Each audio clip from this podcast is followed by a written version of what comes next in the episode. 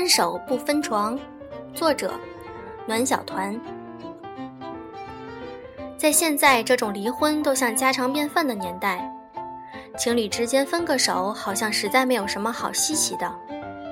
奇葩的事情听多了，其实倒算是给自己的内心加强点心理建设。大多数人想到分手两个字的时候，想到最多的是要死要活和哭爹喊娘的悲凉画面。倒是也有一些关于什么和平分手的说法，不过天知道，这一切都是扯淡。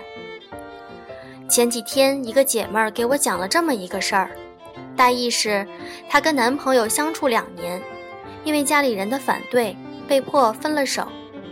她也收拾东西搬离了她前任家，不过两个人都有点旧情难了的意思，有时候还会打个电话或者在微信里面叙叙旧。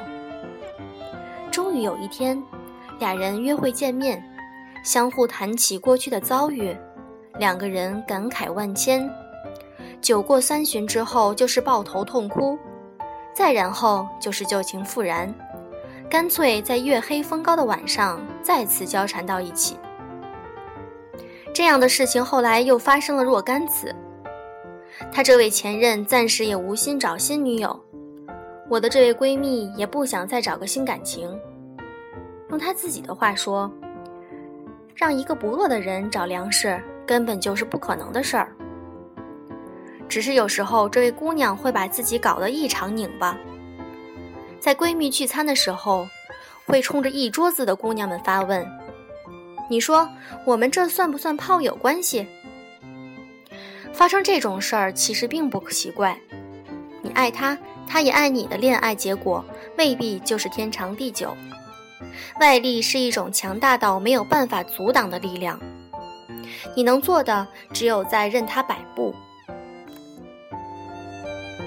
现在这个社会，分手的情侣未必因为自身的性格不合，或者是出了什么原则问题，有无数人的分手决定是别人帮自己做的，而自己又挣扎不得。这样的时候，内心的不服、感情的撕裂、未来的恐惧，通通结合到了一起。当两个人曾经爱得天荒地老的再次相聚的时候，旧情复燃，上个床也算是两个人对这个世界最后一点反抗。这种事儿听上去倒不算狗血，甚至多了点悲天悯人的意思在里头。当然，也许这个世界对人们是善意的。两个人就是因为性格不合，或者是什么大的原则问题，彻底分道扬镳。性格上完全不同，但肉体上却总是分不开。这样的时候，分手不分床也不算是个特别稀罕的事儿了。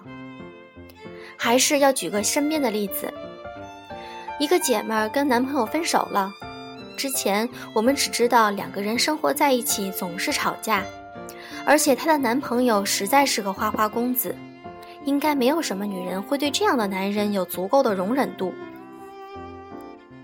分手之后，我们时常看到俩人还是在一起，于是顺便就问他是不是没有彻底分手，或者是旧情复燃什么的。哪知道我们这小伙伴杏眼一瞪，跟人渣有什么旧情复燃的可能啊？我跟他除了床上最合拍，其他的时候没有一处合适的。一句话惹得众人皆惊，大家好像都明白了什么似的，低下头，继续忙活自己的事儿去了。旧情复燃不同于一夜情，前者算是前段爱情的衍生品，确实有因为分手，两个人再次相见，发现对方已经在时间的历练下变成了自己完全中意的类型。这样的时候，两个人心猿意马也不是什么罕见的事儿。现在这个时代，什么都可以包容，没有什么人说过，两人分手就应该老死不相往来。在分手之后，把对方视为备胎的大有人在，自然也没有法律要求已经分手但两个人却仍然没有新恋情的情侣，重新爬上一张床就要被双双问斩。一切顺其自然，觉得该是自己做的就去做，别给自己留下什么遗憾。当然，一切最好想好了再去做，省得给自己留下第二次恶心。